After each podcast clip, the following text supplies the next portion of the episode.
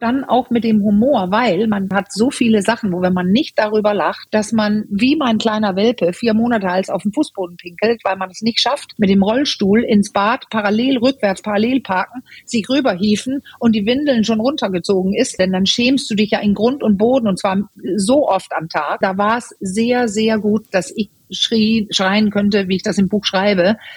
Schatz, ich habe gerade auf den Boden gepinkelt. und, und er so, oh. what? Ja, ciao, ja. Und dann, ja gut.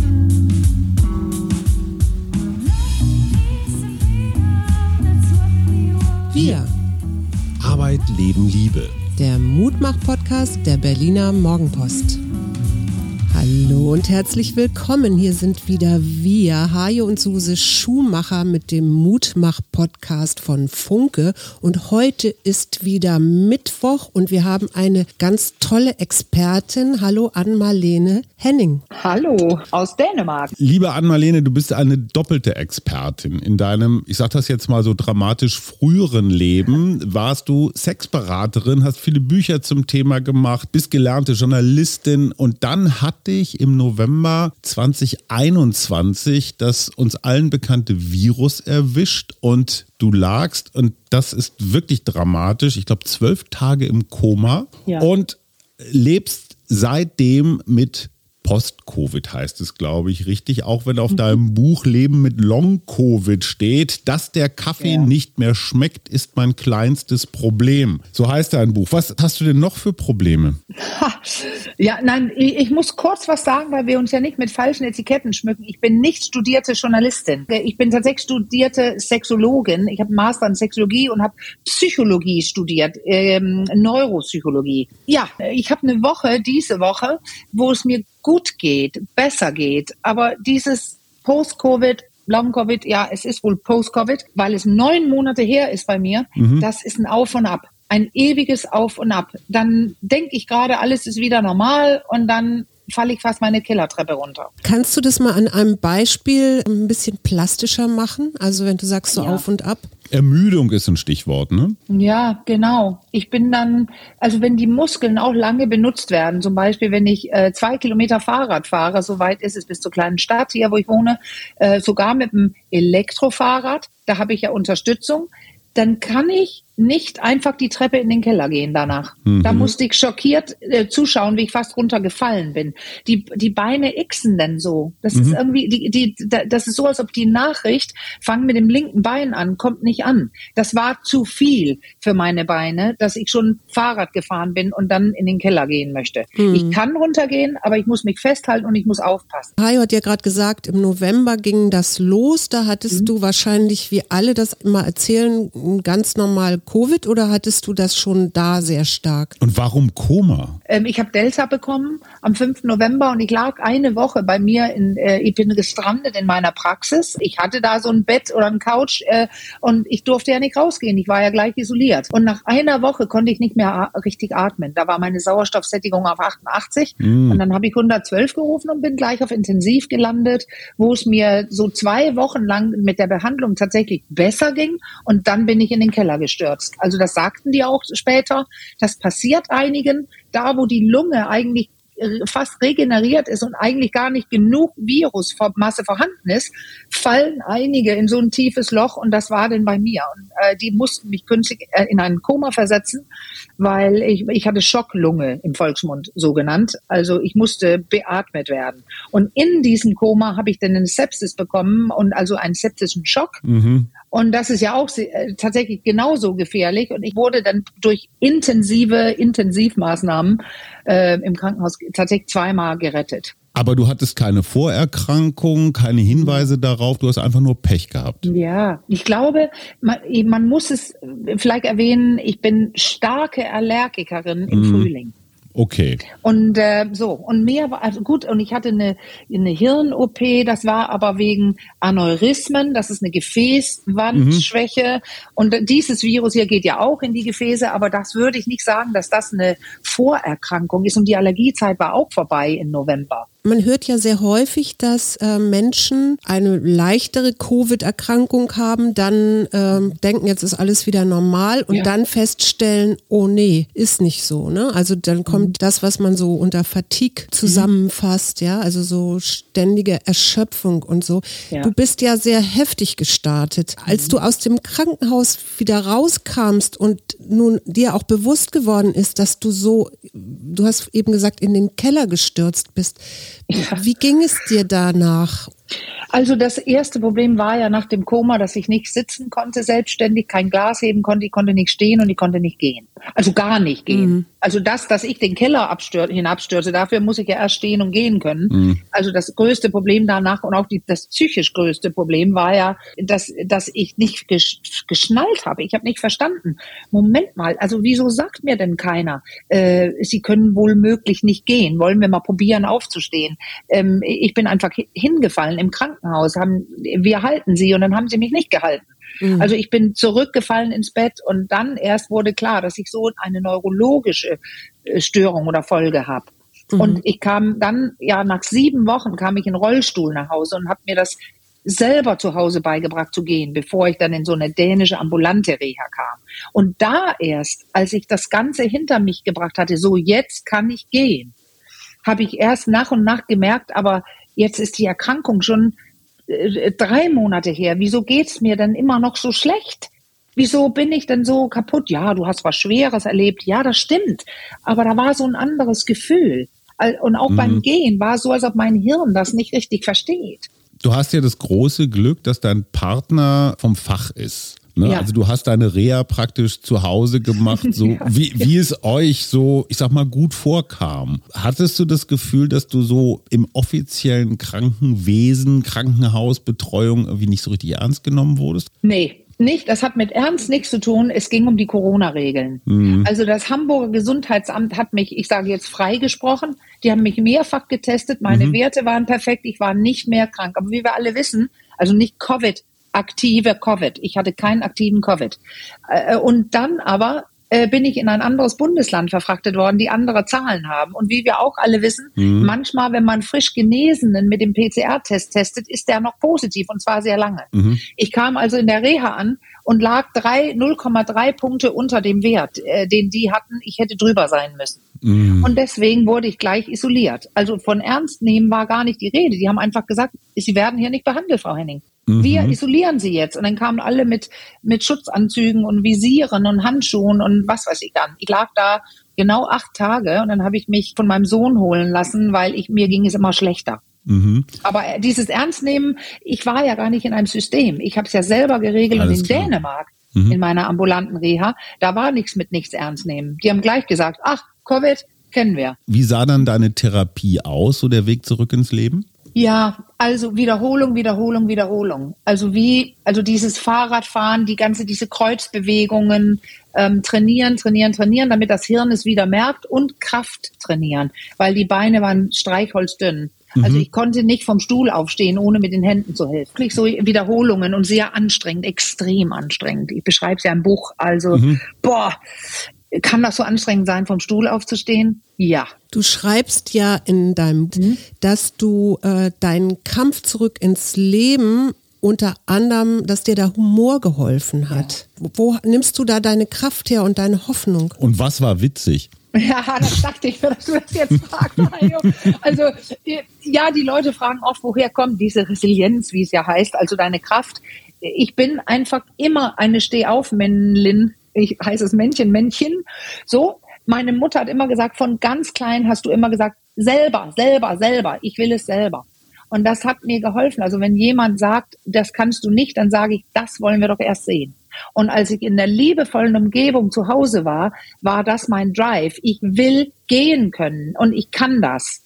So, das aber dann auch mit dem Humor, weil man, man hat so viele Sachen, wo wenn man nicht darüber lacht, also wenn man nicht darüber lacht, lachen kann, dass man wie mein kleiner Welpe vier Monate als auf dem Fußboden pinkelt, weil man es nicht schafft, mit dem Rollstuhl ins Bad parallel rückwärts parallel parken, sich rüberhieven und die Windeln schon runtergezogen ist, dann was willst du denn? Dann schämst du dich ja in Grund und Boden und zwar so oft am Tag. Ähm, da war es sehr, sehr gut, dass ich schrie, schreien könnte, wie ich das im Buch schreibe. Schatz, ich habe gerade auf den Boden gepinkelt. und, Aber jetzt mal. Und, und er so, oh. what? Ja, schau, ja. Und dann, ja gut. Und das war dann ja, und dann habe ich mich nicht geschämt, sondern ich mhm. ging pragmatisch, realistisch damit um. Und auch die Windel, die ist ja nicht so sexy, aber da ist eine Rüsche dran. Die einen sagen Weil, so, die anderen sagen so, aber ja. du als Sextherapeutin, dir ist ja nichts fremd. Aber jetzt mal, nee, ganz, jetzt genau. mal eine ganz blöde Frage. Windeln auf dem Wohnzimmerboden pinkeln, das sind ja jetzt keine klassischen Post-Covid-Symptome, oder? Ähm, Jein, also das war vielleicht tatsächlich ähm, die, die, die Nachkoma-Zeit, weil, weil die Muskeln so atrophieren, also die, mhm. die, die, mein, mein Beckenboden, wo mhm. ja die Blase drin hängt, die ist auch noch schwach. Und jetzt sage ich mir, also vom Koma gelegen im November, so rein in den Dezember, wie kann es sein, dass ich immer noch so eine schwache Blase habe? Und dann kommen wir schon in die Richtung Post-Covid, weil irgendwie dauert dieses Trainieren der Muskeln zu lange. Mhm. Ich krieg sie nicht stramm trainiert. Es ist so, als ob, also man redet auch davon, dass die Myelinschicht äh, zum Teil in den Nervenverbindungen angegriffen ist. Alles geht langsamer. Ich krieg, ich könnte auch sagen, mein Bikini-Hintern immer noch nicht aufgebaut und auch mein Beckenboden auch nicht. Und man kennt es, ich muss es leider sagen, Frauen in der Menopause sagen, oh, und plötzlich schaffe ich es nicht mehr rechtzeitig immer zur Toilette. Richtig, aber das hier ist schlimmer.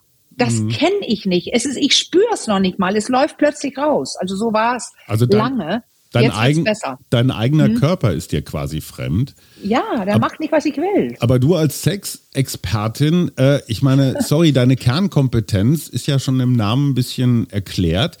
Hast ja. du jemals in dieser harten Zeit an Sex gedacht? An deinen Beruf? Ja, es ist, nein, super wenig. Ich dachte gerade, du wolltest was anderes sagen, weil ich weiß nämlich tatsächlich, wie man Beckenboden trainiert. Ja, ja, das Und trotzdem ich... hilft es nicht. Und nein, ich habe lange, gleich, also nach dem Krankenhaus wirklich lange, Monate, insgesamt ein halbes Jahr, wirklich gar nicht an Sex gedacht. Da waren so viele andere Dinge wichtig. Und vor allem auch, äh, nicht nur der Körper, aber ich bin ja auch sehr traurig geworden. Der Körper mhm. reagiert ja über dieses, was ist mir da passiert, wenn man das schnallt. Also plötzlich, dann, das, das ist übrigens ja auch Long Post-Covid, also dass man schneller mehr psychische ja, Dinge, also vielleicht Depressionen bekommt oder, oder andere Dinge. Mhm. Und das war deutlich zu spüren. Und ich fragte mich aber, ist das Long Post-Covid oder ist es eine sehr natürliche Reaktion auf etwas, was mir körperlich passiert ist? Mhm. Weil ich war so traurig und geweint und ich bin immer zu meinem Freund, guck mal, ich bin wieder traurig. Ich weine jetzt schon wieder und dann haben wir gesprochen. Genau. Aber da denkt man nicht an Sex, also gar nicht. Schon klar. Nee. Was macht das mit einer Beziehung, wenn plötzlich jemand ausfällt? Ja, ich war ja schon mal, sage ich jetzt, krank. Mit 32 hatte ich eine Hirn-OP und da habe ich was ganz anderes erlebt. Da hat die Person damals, mein, mein Partner damals hat gesagt, ja, das muss sich echt ändern weil also der kam überhaupt nicht damit klar. Wogegen mein jetziger Partner sagt, willst du reden?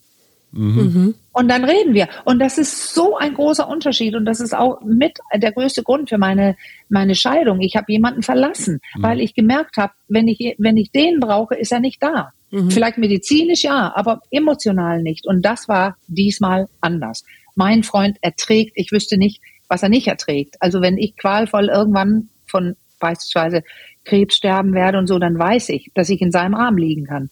Weil er da aushält, da zu sein. Und deswegen, uns hat es näher zusammengebracht. Wir haben eine echt schönere Beziehung. Also ich, ich, mm, meine Schwächen, ich habe mehr Grund als je zuvor an meinen Schwächen zu arbeiten, also meine Wut, und ich tue es. Ich will ihn einfach nicht mehr so wehtun, wie ich es vorher tat. Also es ist besser geworden. Also ich reiß mich jetzt wirklich zusammen und das war auch Zeit. Ich glaube, er heißt Luis, ne? Ja, er heißt Louis. Kannst du ihm, kannst du ihm von uns beiden, Susi, ich spreche jetzt mal in deinem Namen, kannst du ihm Na. einfach ganz herzliche Grüße und unseren vollsten Respekt ausrichten? Weil ich ja. meine, du sitzt jetzt hier am Mikrofon, aber in Wirklichkeit hat er ja auch einen großen Teil dieser, ich sag mal, düsteren ja. Phase mitgetragen.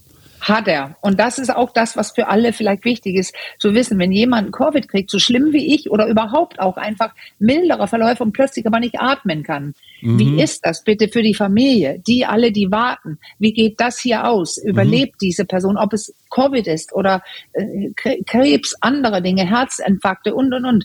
Das ist für die anderen, die da zuschauen und nichts machen können, mindestens genauso schlimm. Ich habe doch mein Koma nur als grässlich erlebt, weil es so fiese Träume waren. Ja. Aber äh, ich würde lieber die, äh, obwohl die schlimm waren, lieber da liegen, als jeden Tag rumgehen und warten, ob das Telefon klingelt und mir erzählt wird, dass ich eine Beerdigung jetzt organisieren muss. Ja. Die haben so gelitten alle und das war das Schlimmste für ihn.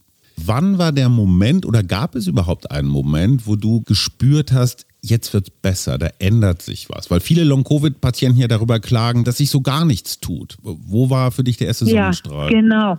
Also erst musste ich ja kämpfen, dass ich wieder gehen kann. Dann wurde natürlich die ganze Zeit alles besser. Aber zu dem Zeitpunkt, wo ich dann dachte, Moment mal, wieso, was ist denn das für ein Überbleibsel? Da vergingen Monate, mehrere Monate. Und dann weiß ich genau, dass ich gedacht habe, oh, jetzt wird es besser und jetzt kann ich mich bald normal fühlen. Und dann wurde es schlimmer. Mhm. Ungefähr etwa bei einem halben Jahr. Und das hatte ich dann bei der, meiner weiteren Recherche für das Buch auch gesehen, das ist wohl tatsächlich normal. Das berichten einige. Einige Symptome wurden schlimmer und andere kamen wieder. Weil du dir zu viel zugemutet hast? Ja, das habe ich auch überlegt, aber da ich hatte äh, frei. Also mhm. komplett frei. Mein Podcast habe ich begonnen, weil ich muss ja Geld verdienen als Klar. Selbstständige. Aber ich habe tatsächlich sehr darauf geachtet, was ich im Leben eh tue. Also generell auch, auch und bessern wollte auch.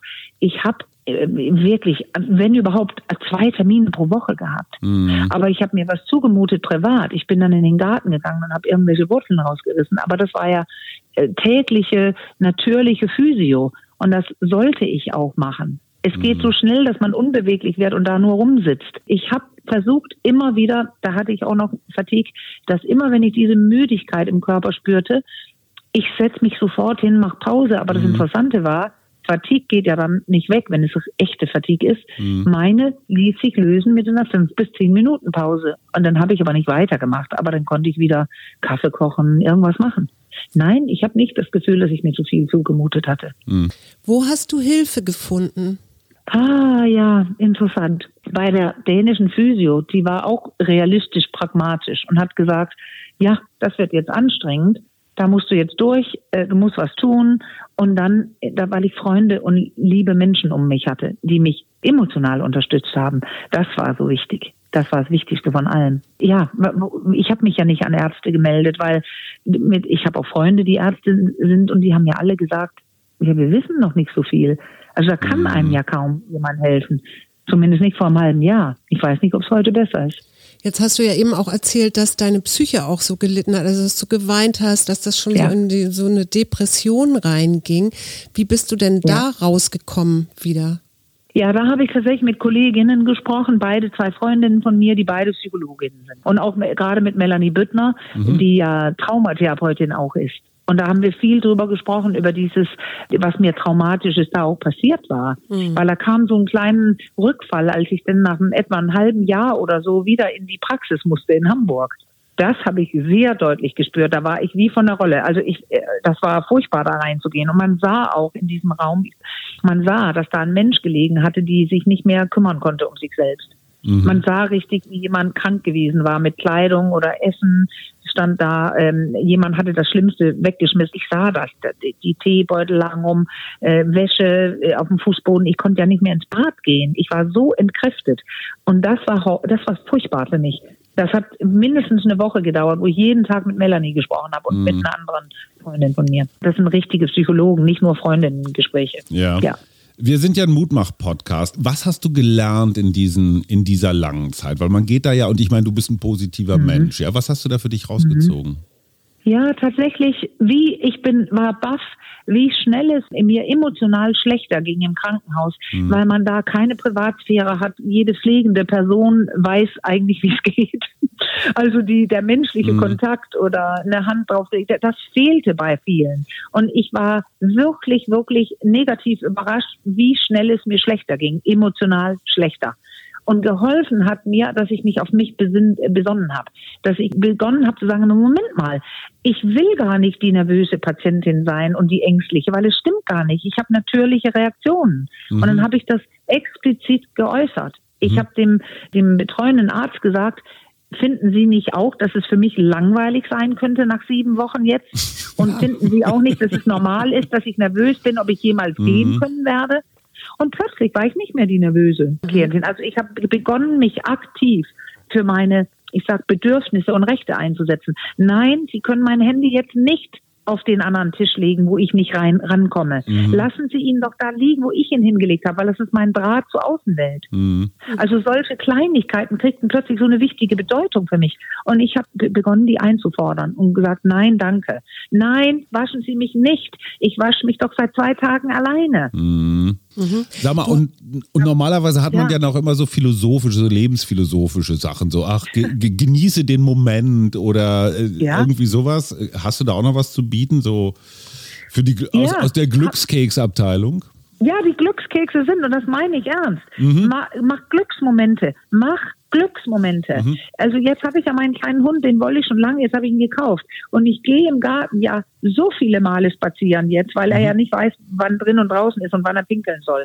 Und ich stelle fest draußen, wie toll es ist, diesen kleinen Muschelkopf zu sehen und dann bleibe ich einfach noch länger. Mhm. Ich fühle wirklich das Glück in mir und ich kann ewige Momente davon machen. Ich gehe dann extra rein zu meinem Freund und sage, ich will dich nur jetzt kurz sehen und dich im Nacken küssen und, und dich umarmen.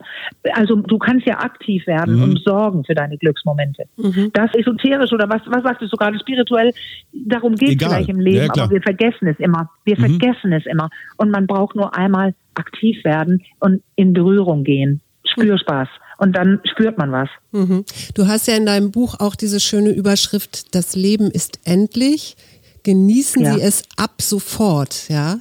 Ja. Das ist unglaublich Mut machen, aber ich würde trotzdem gerne ja. zum Schluss auch nochmal von dir wissen, was macht dir Mut? Immer wieder in Augen zu schauen. Mhm. Also ich konnte ja fast nur Augen sehen, da lange, sieben Wochen lang, aber die haben mich nicht angeguckt. Mhm. Mhm. Die haben irgendwas in meinen Körper gesteckt oder rausgeholt. Jetzt muss ich auch fast äh, weinen. Es macht mich sehr emotionell, weil es ist in Augen zu schauen, die dich wirklich sehen. Mhm in Kontakt sein zu dürfen, weil du es bist und nicht irgendein Körper. Ja. Das macht Mut. Und das, es geht eben am besten mit tollen Pflegern und Pflegerinnen, Ärzten, Ärztinnen, die es auch gibt. Oder mit Leuten, die dich lieben. Mhm. Oder sehr mögen. Und da muss ich selber für sorgen, sonst passiert es nicht. Oft nicht. Liebe Ann-Marlene, ganz herzlichen Dank für dieses offene und, wie ich finde, mutmachende Gespräch über die Wuscheltherapie, über die Augentherapie, über die Hundetherapie. Ey, sensationell. Wirklich ohne Quatsch. Wir haben so viele Zuschriften bekommen von Menschen, von Freunden, von Bekannten, aber auch von ganz Unbekannten, die alle etwas zu Long- und Post-Covid zu erzählen haben. Und wir haben es hier nicht mit ein paar wenigen Einzelfällen zu tun, Nein. sondern wirklich mit einem. So mit einem Phänomen, das wir noch gar nicht so richtig absehen können. Ich sage richtig. ganz herzlichen Dank, dass du dir die Zeit genommen hast und die Kraft vor allen Dingen, Suse. Ich sage auch vielen, vielen Dank und ich wünsche dir alles, alles Gute und dass es immer weiter aufwärts geht. Ich schicke dir ganz viel Energie. Danke. Deutschland und braucht eine Sextherapie. Weiß, kann ja nicht jeder, nein, ich wollte gerade sagen, ich kann ja nicht jeder einen Hund kaufen, aber komischerweise, er ist seit fünf, vier Tagen da und komischerweise geht es mir besser. Ist das das ganze Dopamin, die Glücksgefühlmomente? Also ich habe weniger Schmerzen, aber das ist ja eigentlich bekannt. Du. Es gibt ja auch diese Studien zum Alten, zu Altenheimen, ja. wo es Tiere gibt, dass es den Leuten besser geht. Also jedenfalls geht es mir gerade tatsächlich besser bezüglich der Schmerzen. Ja, und der Hund geht toll, oder? Das ist die Wuscheltherapie. Genau, Danke, und der. Hund geht mit dir in Verbindung. Ne? Und Luis ja, wird genau. auch ein bisschen entlastet. Äh, mein Bruder Louis. ne? Bestell ihm schöne Grüße, liebe Ann-Marlene. Wir Nein, hören. Danke euch. Ciao. Vielen, vielen Dank.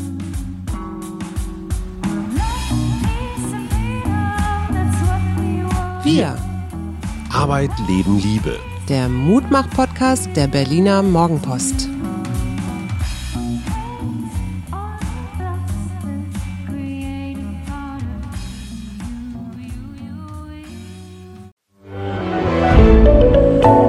Podcast von Funke.